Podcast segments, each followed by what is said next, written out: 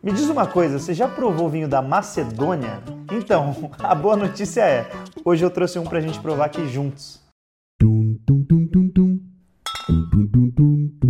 Seja bem-vindo ao canal Vinhos de Bicicleta, eu sou o sommelier Rodrigo Ferraz e é isso mesmo que você ouviu. Hoje a gente vai provar um vinho da Macedônia e mais do que isso, a gente vai conhecer um pouquinho da história da vitivinicultura nessa região do planeta.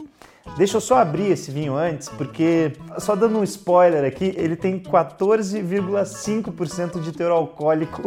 Ele é um vinho daqueles pujantes, intensos e tal. Eu preciso abrir ele, deixar ele respirando aqui na taça, enquanto a gente vai continuar aqui o nosso bate-papo, beleza?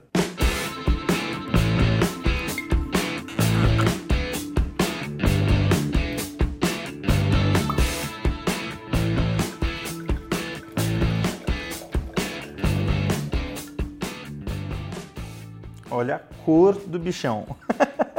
Digo bichão, inclusive, porque tem um cavalo aqui, você já vai entender um porquê. Não é à toa, tem um cavalo nesse rótulo e tem um motivo para isso. A cor já indica alguma coisa, inclusive, um vinho escuro, né? Um vinho super denso aqui, mas a degustação vai ficar para o final do vídeo. Agora a gente vai saber um pouquinho da história, né? A Macedônia, ela mesma, aquele lugar do planeta que já foi centro de um reino, né? Porque se a gente parar para pensar que somente meio que por agora, assim, os vinhos deles estão voltando a ficar famosos, né? Se a gente for parar para pensar agora no mundo globalizado que a gente vive, né? Nesse mundo que a gente consegue ter acesso aí de vários lugares do mundo e tal, não é muito comum a gente pegar um vinho da Macedônia para provar, né?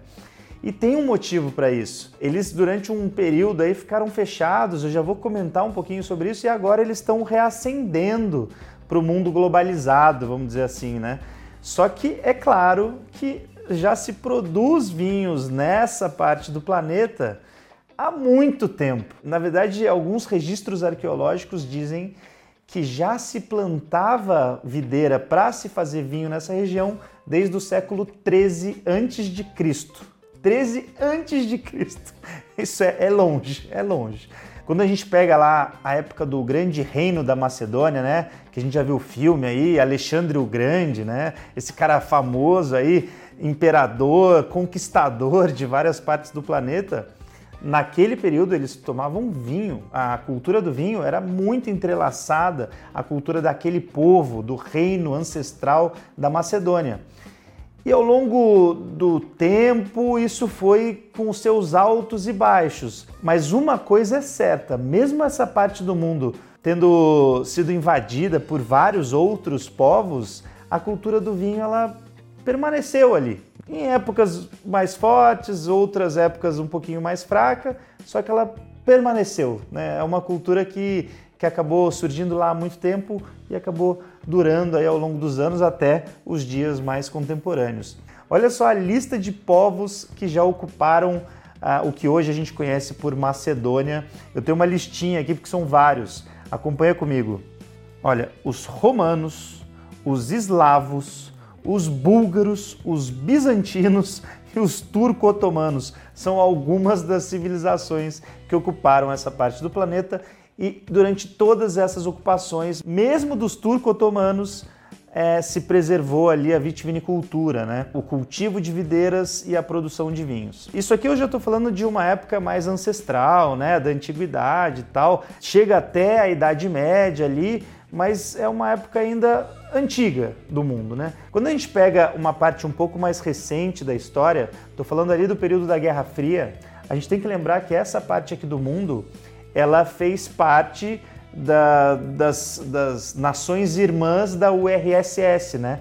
Ali foi socialista. Inclusive, durante essa época, todas as propriedades vinícolas foram nacionalizadas e foram transformadas em 13 grandes produtoras estatais. E mesmo as famílias que tradicionalmente já cultivavam ali suas uvas, né, já tinham seus vinhedos, elas puderam continuar trabalhando com isso, mas elas eram obrigadas a vender toda a sua produção para as vinícolas estatais. E nesse período a Macedônia era uma grande produtora assim em proporções, né?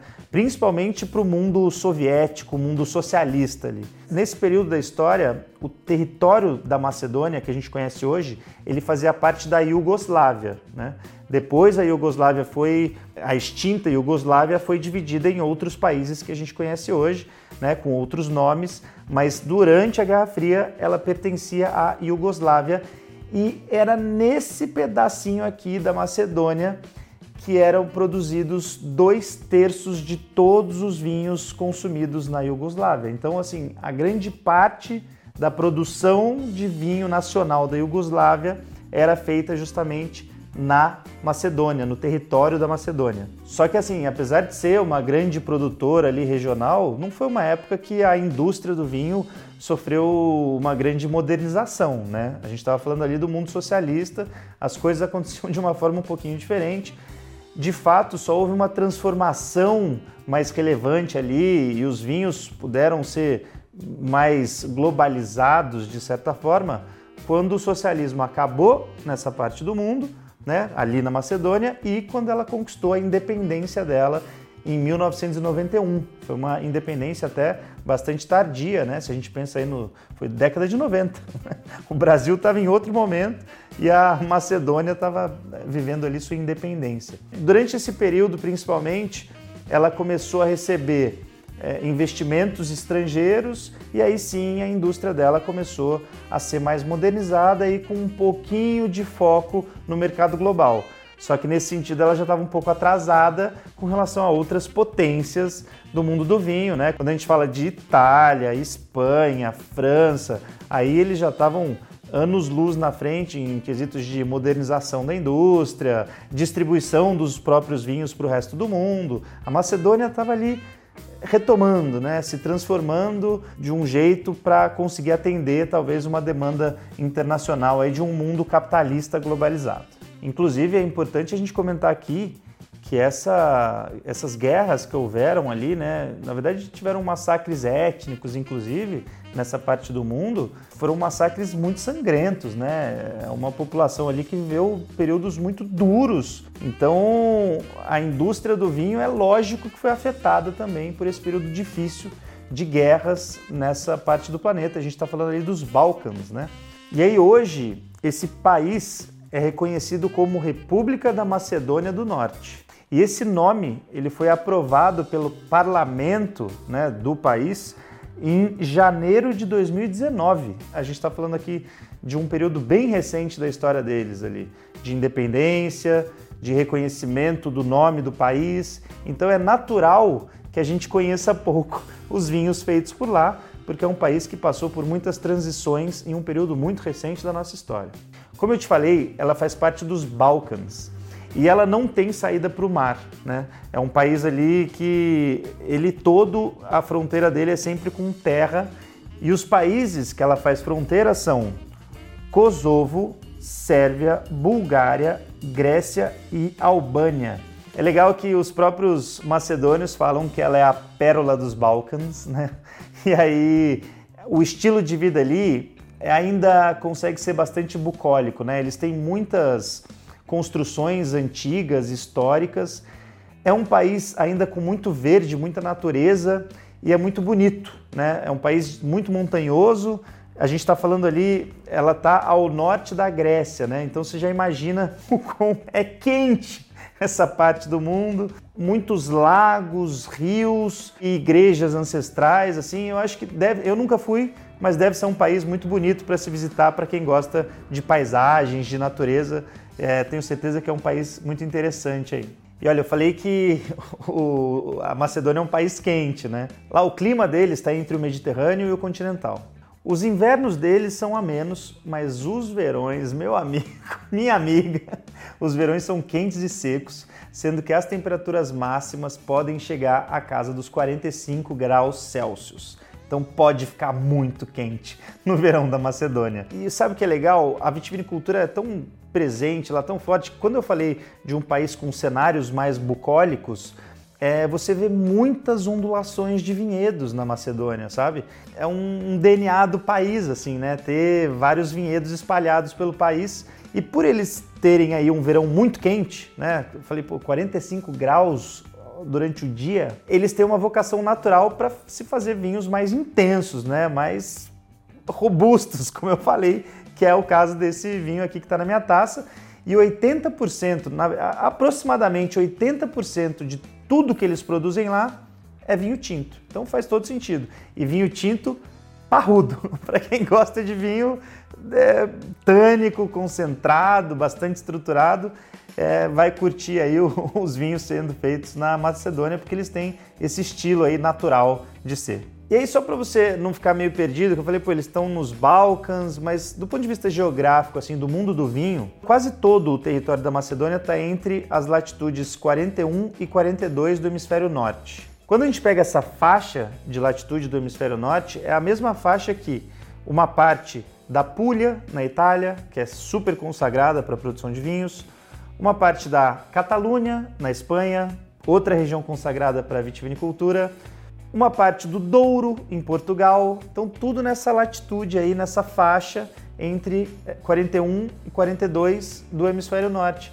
Então, assim, existe realmente né, uma vocação natural de terroir é, para a produção de vinhos ali. São outras regiões do planeta que são super tradicionais, estão nessa mesma faixa de latitude, como você pode acompanhar aí no nosso mapinha. E uma coisa que você precisa saber sobre essa indústria do vinho na Macedônia é que a porção central desse país é onde tem maior concentração dessa indústria, que é uma parte mais árida, mais rochosa, né, com as ondulações que eu mencionei, né, cobertas de vinhedos. E ali nessa parte central da Macedônia está uma macro-região chamada de Vale do Rio Vardar. Tomara que eu esteja pronunciando certo. Se tiver alguém da Macedônia aí, por favor, me corrija, né? A pronúncia não deve, não deve ser exatamente essa, mas o Vale do Rio Vardar é uma macro-região importante para a produção de vinhos. Esse rio é muito importante, inclusive, ele, ele corta ali boa parte da, da Macedônia. E dentro dessa macro-região existe o distrito de Tikves. E aí eles próprios chamam esse distrito de o coração dos vinhedos da Macedônia, porque justamente é um distrito muito importante para a é, produção de vinhos é, deles. E este vinho aqui é de lá, de Tikves. E o mais legal é que esse vinho aqui é de uma uva que chama Vranek. Essa é a uva mais cultivada da Macedônia. Você sabe que essa uva, ela, a origem dela não é na Macedônia, é em Montenegro, que é ali pertinho da Macedônia, inclusive. Só que, apesar de continuar sendo famosa lá em Montenegro, na Macedônia ela virou uma pop star. Assim. Então, a grande maioria dos vinhos tintos produzidos na Macedônia é feita com a uva Vranek e quando a gente pega a produção de Vranek ao redor do mundo todo, 90% de toda essa produção mundial de Vranek é ali dentro da Macedônia. Então é uma uva muito importante para o país, a tal da Vranek, que a gente vai degustar hoje aqui. E só para você ter uma ideia, essa uva, como eu falei, é importante, faz a maior parte dos vinhos tintos deles. Ela representa mais ou menos 38% de toda a produção de vinhos dentro da Macedônia é a uva Vranek. Então, uma popstar regional. A tradução de Vranek é cavalo preto, ou algo como um garanhão preto, né? um cavalo robusto preto. Por isso que tem o cavalo aqui no, no rótulo desse vinho.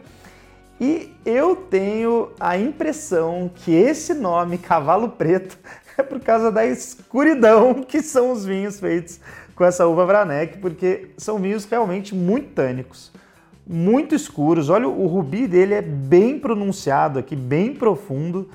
E é um vinho assim, como eu falei, para quem curte é vinho mais concentrado, mais intenso. Quando a gente vai pro aroma, vamos ver aqui o que a gente sente dele. Vamos lá.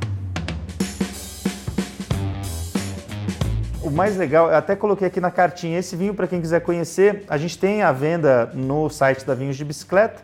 É o Instinct Vranek e tem também o Cabernet Sauvignon, porque agora a Macedônia está passando por uma fase, inclusive, de mais uh, internacionalização aí dos seus vinhedos. Então eles têm outras uvas lá, até citei algumas aqui na cartinha. Tem Cabernet Sauvignon, Merlot, Syrah, Chardonnay, Riesling, mas eles também têm outras autóctones, nativas ali da região dos Balcãs, né? É que eles agora devem estar pensando já nessa nessa internacionalização justamente para exportar um, alguns vinhos deles. E aí eles já estão plantando castas mais reconhecidas aí pelo mundo do vinho, mas tomara que eles não deixem de plantar as, as típicas lá da região, que são muito legais também, né? Essa Vranek aqui, eu não conhecia, nunca tinha provado um vinho dessa uva. Estou provando aqui o, o, meu primeiro, justamente da Macedônia. Eu acho que isso é muito importante, né?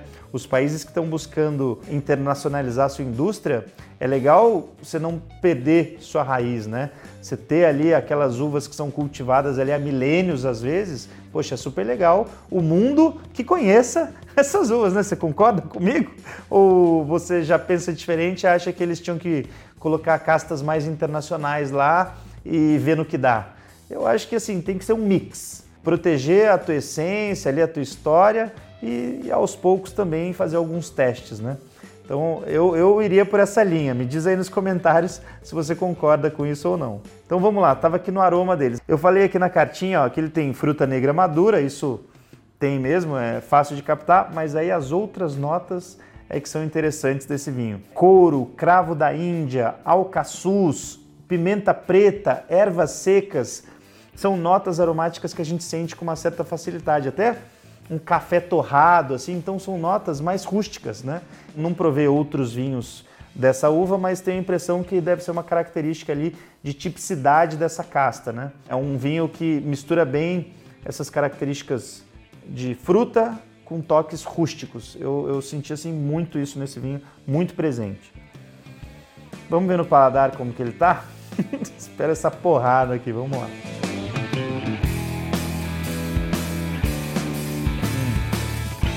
Porrada mesmo.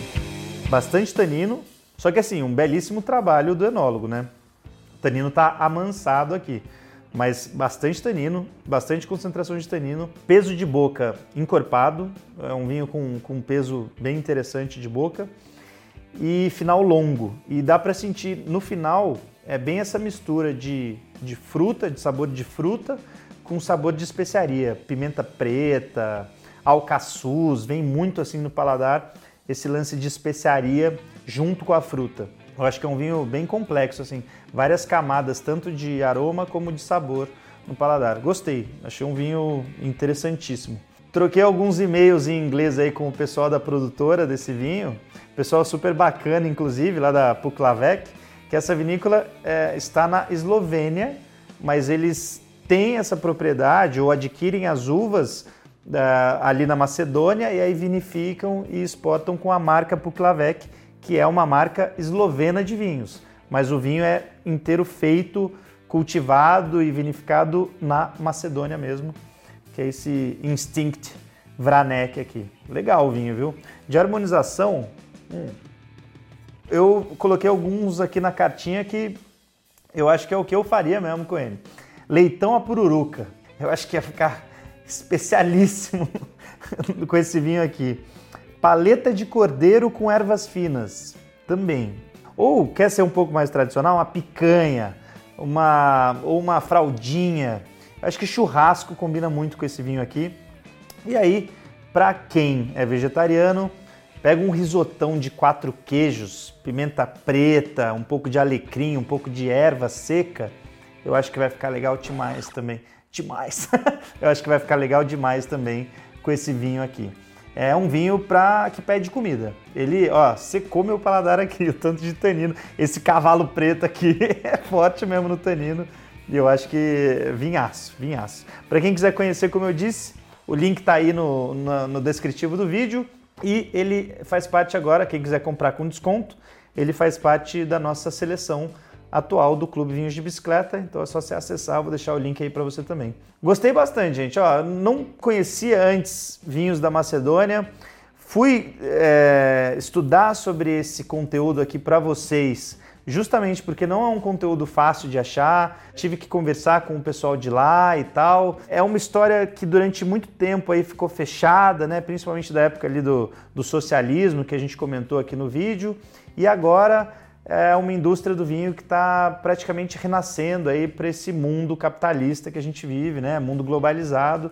Então, eu acho que quanto mais o tempo passar, se as coisas se mantiverem da forma que estão indo lá na Macedônia, a gente deve começar a enxergar aí alguns rótulos novos da Macedônia. E é uma pérola, né? Escondida lá. Eu acho que dos, dos países europeus que têm essa tradição vitivinícola, é um dos últimos que está sendo aí redescoberto agora pelo mundo, né? Espero que você tenha gostado, quem ficou comigo até agora o final do vídeo aí, deixa o seu like pra gente, se ainda não é inscrito no canal, fica aqui meu convite para você se inscrever no canal e sempre ter esses conteúdos bacanas aí, diferenciados para você acompanhar com a gente do mundo do vinho. E é isso, até o próximo. De onde você quer que a gente prove vinho agora? Já vamos até a Macedônia. Quais outros países mais desconhecidos aí do vinho você quer que a gente traga informação legal para você? Comenta aí e a gente, quem sabe, traz para você. Cheers! Valeu, até o próximo.